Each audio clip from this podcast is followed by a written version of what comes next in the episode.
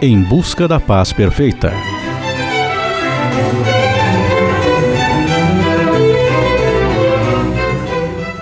Um rei decidiu oferecer um prêmio ao artista que fosse capaz de captar em uma pintura a paz perfeita.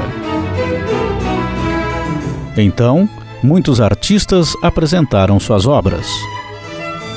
O rei observou, admirou todas as pinturas, fez elogios e observações, mas houve apenas duas e que o rei realmente gostou.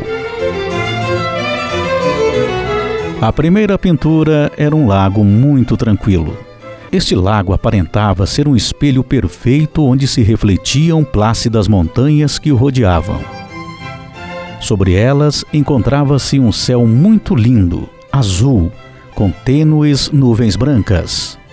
Todos que olhavam para essa pintura viam refletida uma paz muito grande.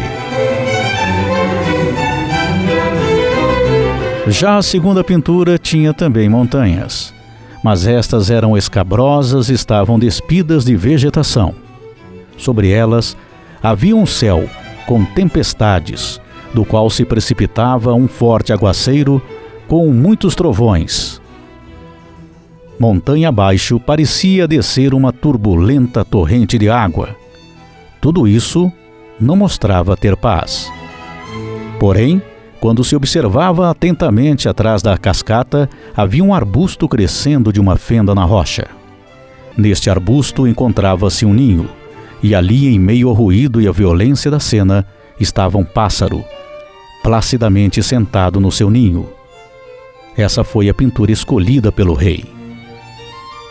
Os artistas então pedem uma explicação ao rei por que ele havia escolhido esta pintura. Ele responde: Paz não significa estar em um lugar sem problemas, sem ruídos, sem trabalho árduo ou mesmo sem dor.